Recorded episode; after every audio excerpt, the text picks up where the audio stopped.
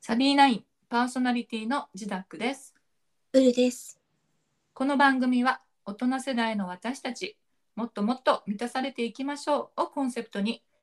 あんなことこんなことをリスナーの皆さんと共有しながらだいたい30分をめどに台本なしの雑談形式でお届けする番組ですこの番組は9のつく日の夜9時からスタンド FM、アンカー、Spotify で配信しています。はい今日はサビーナイン第1回目ですねウルさん始まりましたね。やっとやばいねドキドキしてます。ドキドキいつからかな構想何ヶ月だよねそうよね。構想が長すぎて、もうなんか終わった感 じです。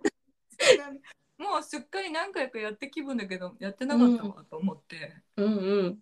あのタイトル決めるだけでねやり取りして楽しんだり うん。うん。アイコンもね、やっと決まったしね。こんなねまあその決める過程が面白かったからこれ絶対いい番組になると思はい。う、はい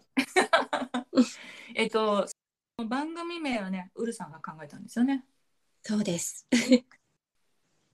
まあ、サビ9は、ちょっとあの、うん、文字をね、引っ掛けてるんだけど、うん、えーまあ、錆びないっていう、うんうん ちょっと言えないよちょっと待って 紙置いてきちゃって今テンパっちゃってんだけど オッケーオッケーじゃあ私が言わせていただきますちょっとあのー大丈夫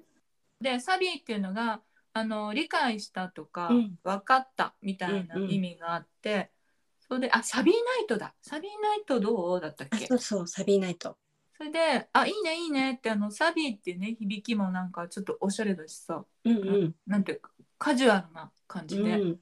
であナイトもいいなと思ったんだけどなんかこう私たち満たされていきましょうみたいな感じだからうんなナイトにしない方がいいかもなと思ってであナインもいいねサビないでいいね、うんみたいなねもう語呂合わせでそれで割とそこはあ「いいねいいね」ってその前までがね「スキラーラジオ」とか、うん女の井戸端会議」とかうね、ん ちょっとね昭和感あったんだよね そうそうそう寄り合い相談所とかうね、ん、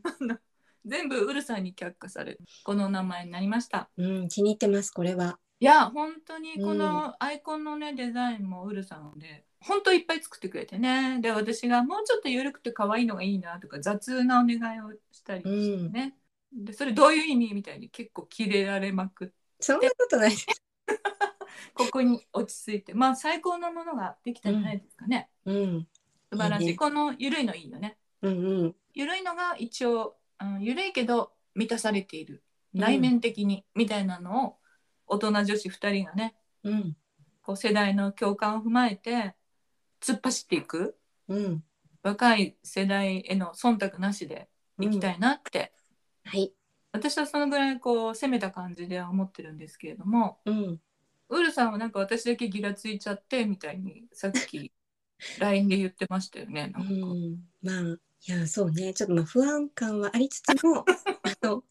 まあ、背中にぐいぐい押されてる感あるけどもその波に乗ってみようかなという気持ちです。この聞いてて全然違うパーソナリティというかキャラだなみたいなところが面白みになってくると思うので、私は私でブレませんから一切ね。うんでウルさんもウルさんであのブレまくりながら突っ込んでもらったらいいかなと思って、うん感うんじでね、話違うよとかね話違うこと多いじゃないですか私多いね。すぐ直前でこっちに原稿を変えるとかうね、ん、これ前前もやられたんだけどな。 一回じゃないのよね。一回じゃないよね一回じゃないのよね。うん、そうねまあまあそういうことですよそんな風な2人でお送りしたいと思います、はい。そしてこれはあのスタンド FM こうベースにね私たち知り合ったので、うんえジダックのこともウルさんのこともご存知の方が多いかと思うんですけれどもこの「サビーナイン」というラジオ番組はちょっとねギラついて Spotify の方とかも行ってみようかなっていうふうに思ったりしているので少し軽めの自己紹介行ったりしますかね。はい。はい、じゃあ私の方からいきますよ。はいあ。あの何言ってもいいんですよ別にあのフリートークでねうんうん。うん大丈夫ですか、 いや大丈夫じゃない。フリートーク苦手です。苦手なのにやってるっていう。あの私はマーケティングリサーチャーフリーランスのマーケティングリサーチャーで、えっと、そちらの中で日々人の話を聞いたりしてそこからプロジェクトの課題解決に結びつくものを引き上げるみたいな仕事をしてるので、うんあの音声配信でね人の話聞いたりみたいなこともしてるけどそれ自体がまあちょっと仕事ともつながっていたことをしています。あと人の物語をたくさん聞いてきたので物語を作りたいな欲求が出てきて大人世代になってまだ3年ぐらいなんです脚本ねやってるのずっとやってると思われてるかもしれないんですけど、うんまだすごい新米さんなんですね。うんだからそういう物語を描いたり自分で作っていったりもしたいしっていううんなんかこう創作活動の一環としてラジオのこういう配信とかねなんか皆さんのお話聞きながら共感したりっていうのもお互いのフィードバックになったりするのかな私のためにもなるし聞いてる人のためにもなればなみたいな感じで音声配信やっていきたいなと思っております。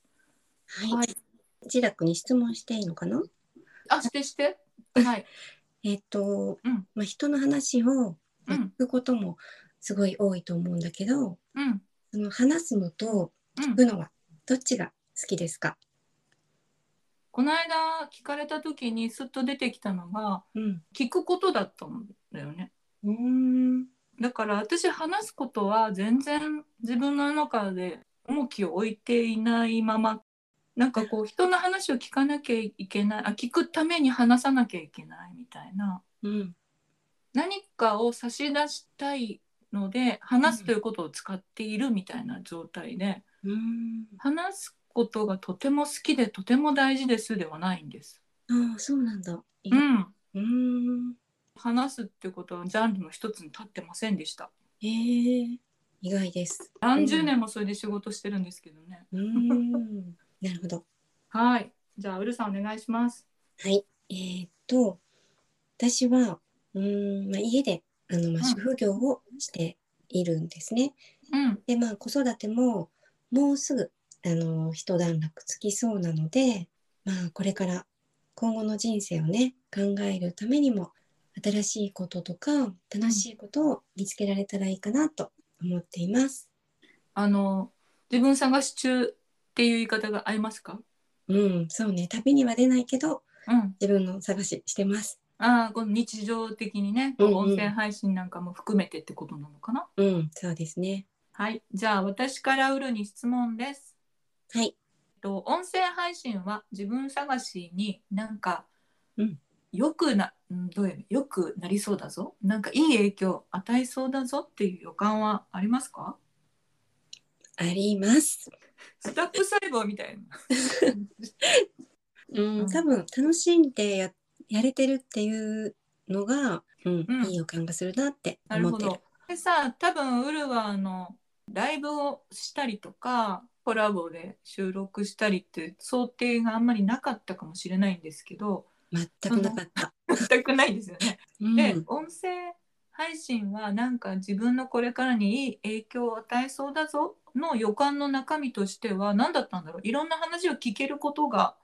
なのか、うんその発信側にどんどん回っていくことって楽しいなになってたのかだとどっちなんですかね。まず聞くことによってうん、出会えなかった人たちとも知り合いになったり、ああそううだんそうだ。うん、聞けない話も聞ける、まあ、それを聞いたことによってこう自分の出ない考えに、うんうんまあ、そういう考えもあるんだって思ったりあとはね反対に共感したりそういうのもあるのがやっぱり楽しいって思うしうんあと単純にこう人の話を聞いてうんあのそれが別に芸能人とか有名な人じゃなくても、うんなんか普通に面白い友達みうたいなんうん感覚になれる、あの音声配信ってすごいなっていうのが、うん、一番思そうっでたすこよとかな。ね。あとあのスタンド FM はねただあの聞くだけじゃなくて、うんライブに参加したらコメントをね置くっていうね、相互交流みたいなのがあるから、あれもやっぱり楽しみの一つですよねいろいろ刺激になるっていうか、なるね。そのコメントを置いた人同士でもねおしゃべりがそうできてる感覚があるから、うん、うん、すごい楽しですよね。で、うんその流れでこの番組も生まれたって言っても過言ではないんですけどこのなんでこの番組がを作ったかの話へと移っていってもいいですか、い。うん、はい、お願いします。はい、これはあのなんか私がスタンド FM でライブをしたりするときにやっぱりこう同世代のね大人女子たちが賑やかな会話をする中でああこの大人世代であれこれね飾り気なく話すの楽しいなと思ってうん、音声配信ってねやっぱり若い方たちもいるけれどもこんな話をしたら昭和かなみたいに構わずに割とドラマの話でもなんか昔流行った漫画の話とかもよくしてたじゃないですか。うん、うん、でなんかそういうのをもう大手を振って全然ここはそれ言っていい場みたいなう、そういうん番組作りたいなと思ってうん、それがスタートなんですよ。うん、でコメントを置いてくれた人たちなんかの話をしてても別に自分の年を重ねてる現在の年に違和感もないし恥ずかしさもないけど例えばアラフィフなんだけどねっていうのちょっとこう言い訳みたいに言っちゃうのが自分で嫌だとかねうん、美しさの話しててもやっぱり30代の人の話とこっち側の世代ってなんか基準とか悩みどころも違うからうん、そうねそうねって言っててもなんか分かり合ったようでちょっと違うとかうん、こう少しごまかしながらそうだねって共感をやを重ねるよりは堂々と言って「そうなのよ」みたいななんうかん、おかしみ悲しみを共有できたら面白いかなと思ったんですよ。うん、でそれを単純に一人でとうとうと話すよりはなんかこう同じ大人女子でいい感じに私をこう押さえつけながらうん、そっちなんじゃないんじゃないのみたいに言ってくれる相方とやれたらいいなと思って私は多分ウルさんに話をするだいぶ前から「ウルさんいけんじゃね?」みたいな何その自 信。いやあの断られるの覚悟で23回断られた4回目ぐらいだとやるって言うかなみたいな 秋ぐらいから私は多分思っていましたおお、そして実際に話したのは年末かな1月かな分かんないけど一月ぐらいかな。 1月ぐらいかそれで「私?」みたいに言ってるところからもう構わずねタイトル考えようよみたいな話とかしてて、こういうあの同世代のね良いことだけじゃなくて例えばなんだろう重力に逆らうことこそが大事になってくるとかさ、うん、うん、周りから幸せって思われたいみたいな30代ぐらいまではそんなこと言うとしても、うん、えー50代になると艶は大事みたいに変わってくるって話をね、うんこの間もねみんなでしてたけど言ってたね幸せそうかどうかじゃなくて艶がなくなってることについて指摘されたくないみたいな、うん、なんか基準が違うからさその辺を存分に語り合いたいと。そんな存分にそう。まあそれを雑談形式で別に台本とか作っちゃったら面白くなくなっちゃうからうん、もう自由な感じでねやりたいなと思うんですけれども、うん、えー今私が一方的に言っちゃったんだけどウルさんはどんな風にこう熱い思いがありますかね熱い不安しかないで すね。熱巻きい込思まいれを事故みたいな今事故に遭ってる感じでしょでも熱い思いを受けてもう熱い 不安しかないんですけどいやまあ多分ねそう私が不安になる気持ちも分かった上 でそえーくれててでまあ私がこう不安をねいろいろ打ち明けても、う、うんもう自宅は私には見えてるって言ってくれないからだからまあ占い師なのって言って占い師なのそうもう見えてるんだったらまあもうしょうがないかと見えてる、うんなんかこう何回か失敗しながら輝いていくウルは見えてます、うんまあまそうあでも絶対ね私私の今の状態よりももっとすごいウルはこの先、楽しい楽しいってなると思います、本当うん、私が楽しいねと思うレベルをウルさん超えていくと思いますお軽々と軽々とあの、うん今はね多分今日何話したか分かんなかったってあと言うと思うんですけうど、んうんあと3回ぐらいじゃないですか自宅あの言い方ないんじゃないの反省会にまあ自宅の方が NG 多かったよねみうたいな、んまあ、じゃあこの1回目は割と初々しい感じに、そうなの。なるかなこれは、うん、レアだよ、レア。NFT 化して、とメタバースで売りたい感じがします。え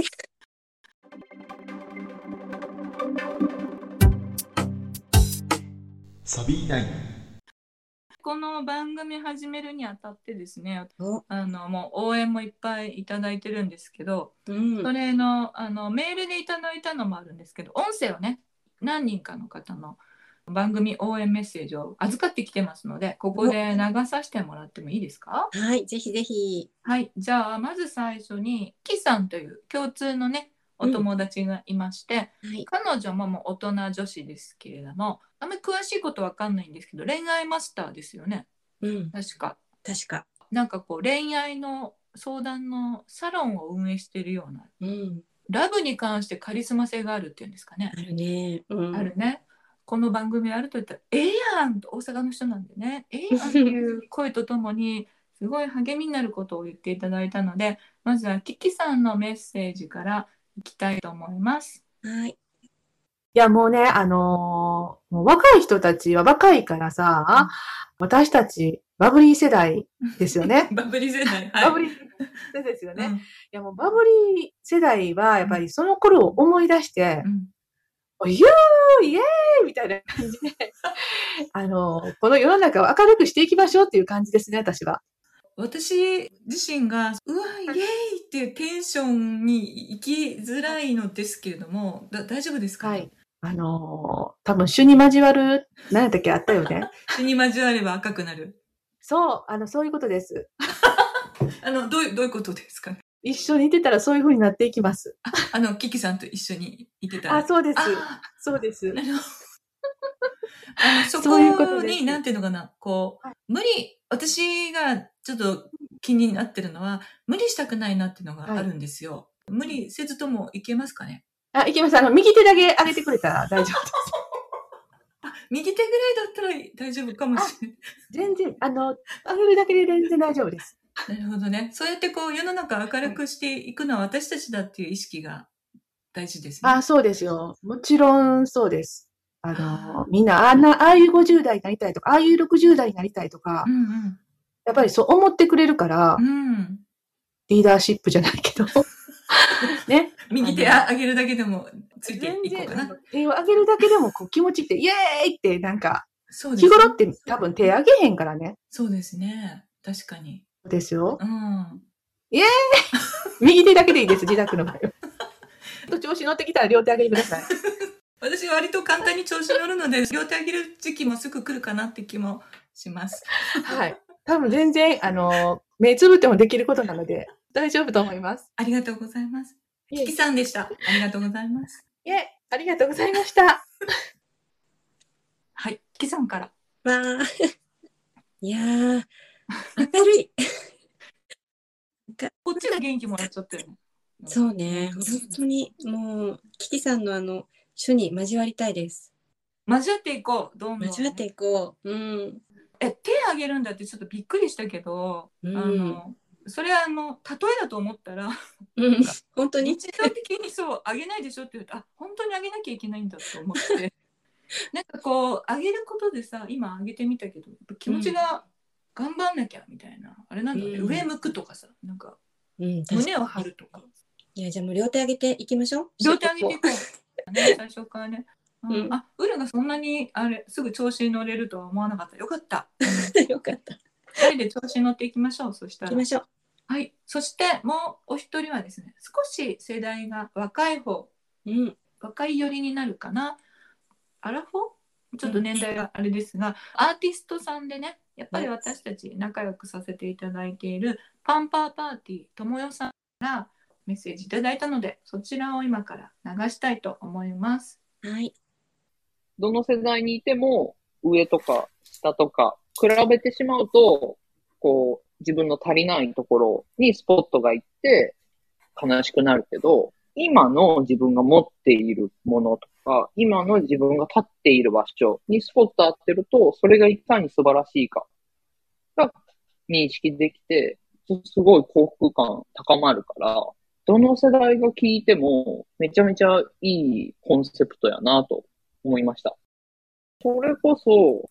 18区の子とかが、昔はさ、私もさ、あんなに元気だったけどさ、もうマジ無理じゃんみたいなうん話したりしてるのとか聞いて、こう何歳になっても、その視点で考える人は同じ発言するんやな。もったいないなと。なんかすごく、その、18区の子が持っているものにスポット当てれば、自分がいかに、なんかこう、宝物に溢れているか、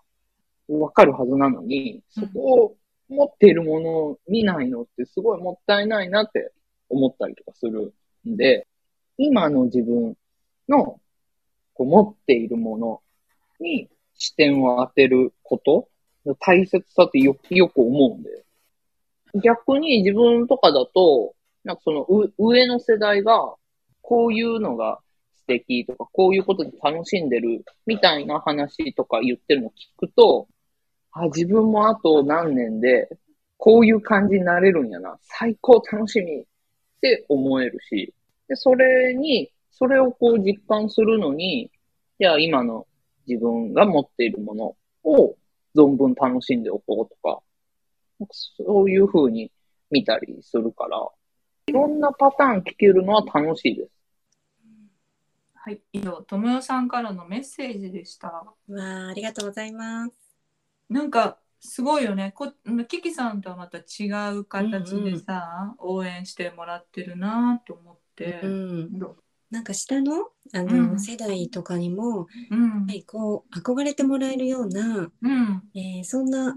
こうね、ちょっと光が当たってる道を歩いていきたいよね。ね、ともよさんが言うので本当はっと思ったんだけど20代でも私なんか年だからみたいな話をする人はうんその先も永遠にしていかなきゃいけないよね。うん。うん。でそれが20代にも起こりうるんだと思って私たちの世代、まあ、ちょっと起こりがちじゃないですか。うん。まあ、年だからさ的なのをこうエクスキューズにしがちだけれども、うん。お手本っていうかああんな未来が待ってんだみたいに思ってもらえるようなさうん。楽しいことを自分たちなりにね光が当たる中をあ自分たちに光が当たってんだなっていくべきだよねとか、うん。友よさんに教えてもらえますよねこれう聞くと。ん。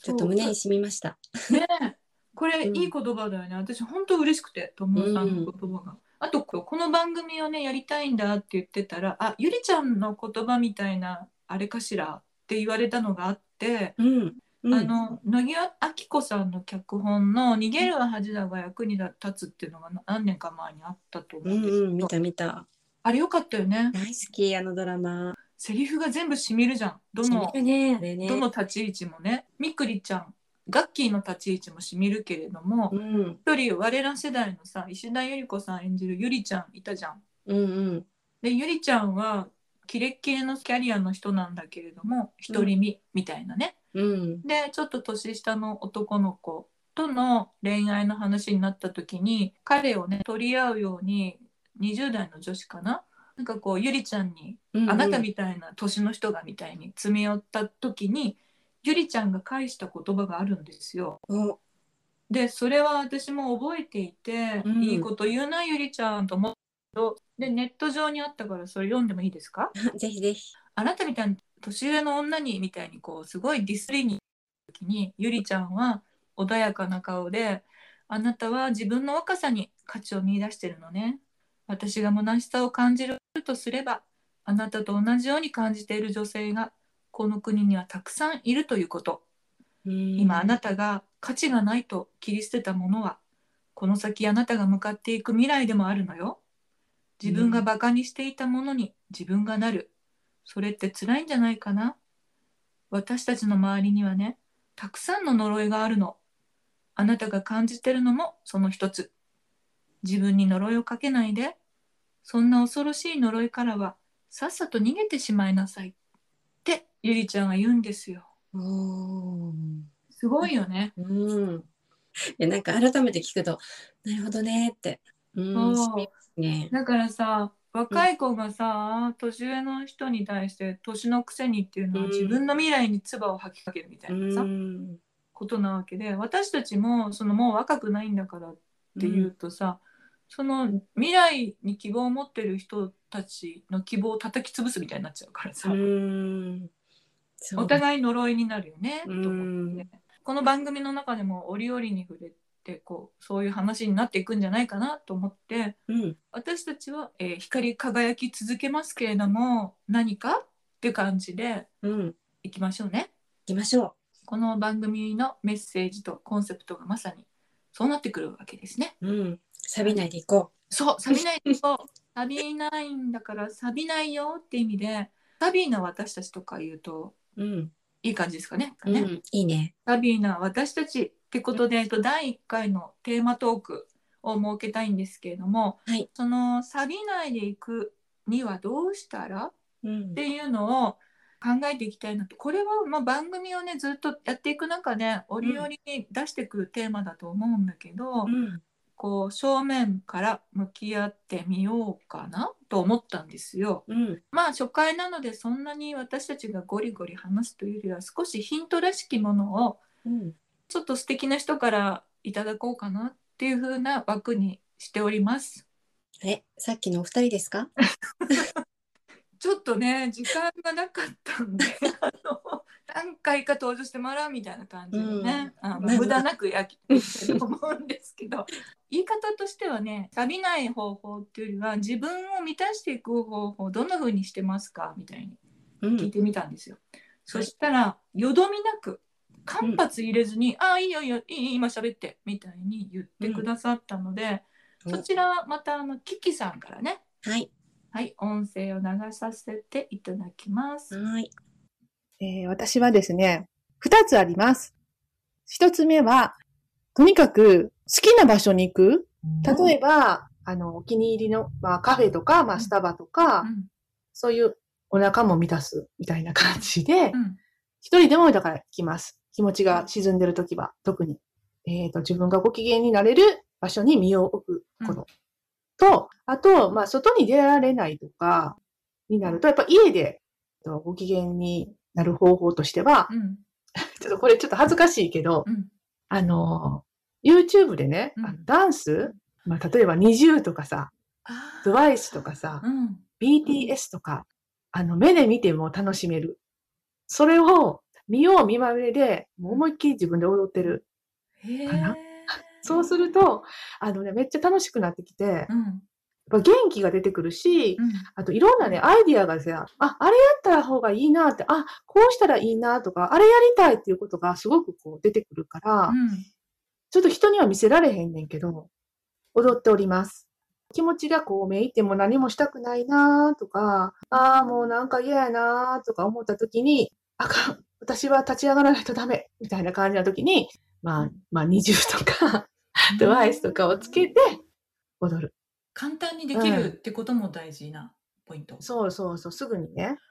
で、あと、私ら世代は結構さうん、ディスコとかさ、行ってたから、私、そういう、あの、ユーロビートとかさ、うんその音楽あるやん、ディスコミュージック。あれを聞いて、 めっちゃ踊ったりとか。あーすごいな。あのキキさんの日常あげあげですね。あげあげ。だってあげないお天と、気ですねそうですね。やっぱ上げていかないと、どんどんさ、引力の力ってすごいからそうさ、ですね。下がる一方ですよね。ほっとくとね。そう、気持ちも下がる。何もかも下がってくると、ちょっと、あかんと思って、上げて、上げ上げです。私の場合は。キキさんのお話でした。なるほど。あげあげでしたね。あげあげでした ね。あの、なんだろう、ちゃんと自分と付き合ってますよね。ご機嫌を取る方法分かってるっていうわかってるね。うでん。すごいあのさっきのね応援メッセージから共通するエネルギーを感じますよね。うん。感じ生まきす。る生きるエネルギーって言えばいいのかな。うんなんかすごいよね。うん。楽しんでるね。すごい。楽しんでるねう。んこれにゲストで呼びたいですよね。うん。え、呼びましょね なんか三人であのサビトークをねう。あ、いいな。いいなサビいいねちょっと響きがね。サビトークしましょう。はい。そして、もう一人、えーすいませんね。ちょっと時間がなかったもん で、また同じ友よさん言にい。訳。とにかくいい話が聞けてるので、うんこの二人にまず来てもらってよかったって話。し友よさん編。はーい。近所の植物を見に行くです。えーっと、自分の中で、こう、わからないこととかがあった時に、うん。こう、植物に聞きに行く、教えてもらいに行くっていう行為をするんですけど、それは要するに、自分が普段気になっていることとか、注意を向けてること、生活してる中で、うん取りに行く情報、膨大に溜まった知識を、こう無意識で整理して、つなげる、答えを出すっていう、うん脳のこう仕組みを使ってる行為なだけなんですけど、うんそれをこう、植物っていう、こうまあ、ツールじゃないけど、うんなんかそのスイスイッチを入れるのに植物をこう使ってる感じで、でなんかこう、酸素うをん吸って、で、二酸化炭素を吐くのが人で、で、二酸化炭素を吸って酸素を吐くのが植物で、なんかその、お互い、お互いが息を吐くことで、お互いが呼吸できるみたいな、こう支え合ってる、こう、うんおお互いが必要。うんでなんかそう、そういう、そういうのとかを見て、こう、お互いの吐息で、こう、愛を囁き合ってるな、とか、なんかそう、うんそういう風にて展開していって、で、こう、あ今幸せな時間やなと思って、ななんていうか、れ恋愛してるみたいな、こう、胸がキューってするんですけど、これお金も場所もいらないっていうかすごいあ、ですそようそうね。そうそうそう、そう、でそう、それ、その時間を、うん設けれたこととか、その場に入れることとか、で、なんかその、家から歩いて行ける距離のうん道、足元に、もうす大体いてくれるんですよ、 植物たちは。いや、そうですよね。あの、ざ そうそうそう雑草でいいんです。大丈夫ですもんね。そうそうそうそう、雑草、雑草です。うん。そういう時間とか行為をうん。して、で、あらゆるものがお互いに、こう、支え合ってて、繋がってて、で、まあ、要は役割があるってことやから、この世の中にあるもの、自分が持ってるものとか、全部に役割があって、不要なものは何にもなくて、で、その、その喜びとかを、こう、感じたりうん、書くっていう表現をする役割を持った自分をうん誇りに思うなって、自分の仕事を誇りに思うなって、なんかそそういうのを感じて、で、こう自分を整えるっていうか、こまっすぐに戻すみたいなうん。行為をしています。あー壮大でしたね。壮大だね。ごめん、うもう一回言ってもらえるみたいなのが何回かありました。 うんうんえそれみんなわかることみたいな、こうう、ん間間で聞いたりしながら、うんあの、やっぱアーティストさんはね、うん友よフィルターっていうか、友よさんなりの世界の見え方があっうんて、捉え方があるからアーティストなんだな、みたいにうんうん思いました。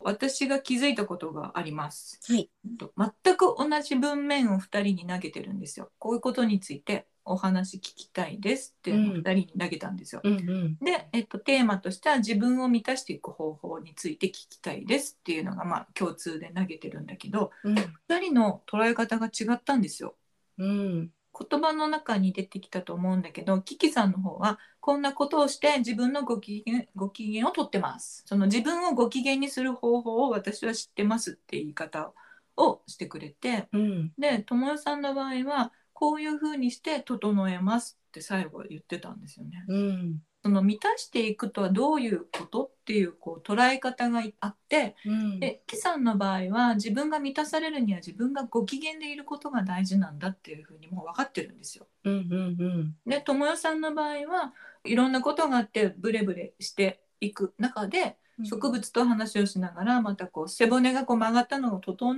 えるような生態みたいな感じで「整えますうん」言っててそれで満たされるっていうことだから、うんあこれは人によって違うんだなと思ってどう受け取ってどうなることがだから友代さんは整うと満たされるうんでキキさんの場合はちょっとプラス方向のねご機嫌っていう要素が必要みたういんな、こ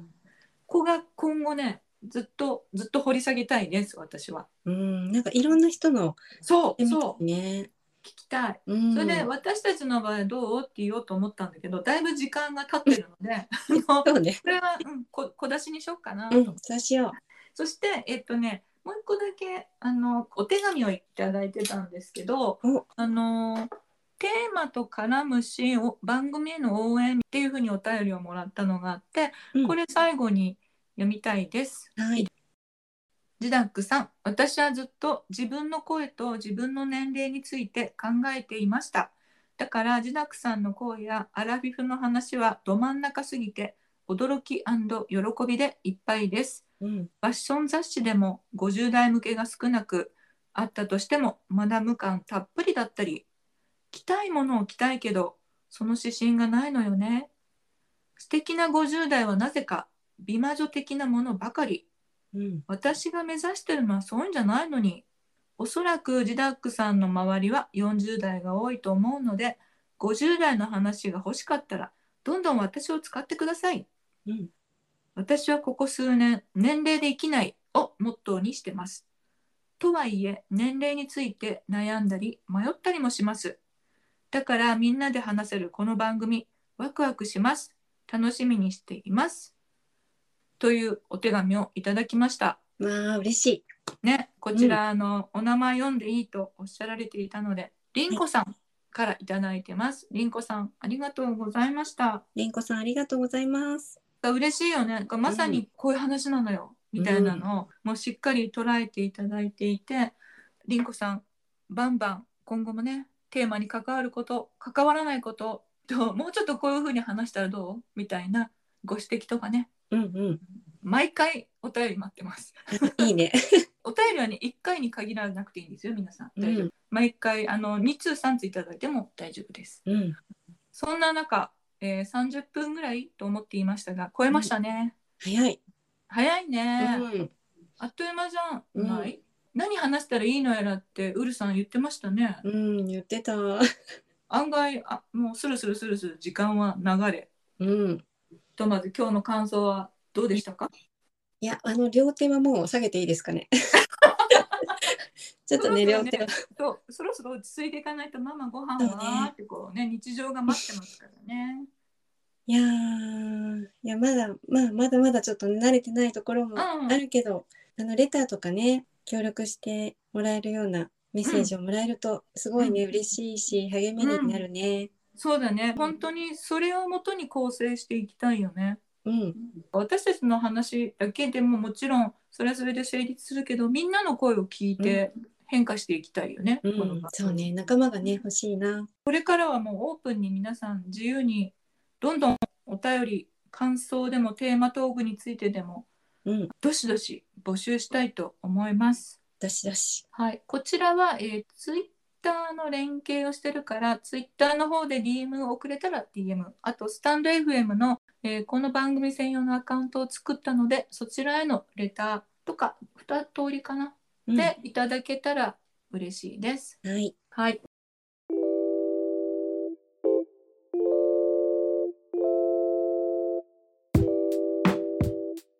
次のテーマ作ろうかなと思うんですけど、テーマあった方がいいですよね、やっぱり。うん、あった方がね、おあった便り方も、がいいね。うん、送りやすいかな。テーマの候補はいろいろあるんですけど、うん、ウルさん最初にお見せしてるやつでどっちがいいですか？やっぱ挑戦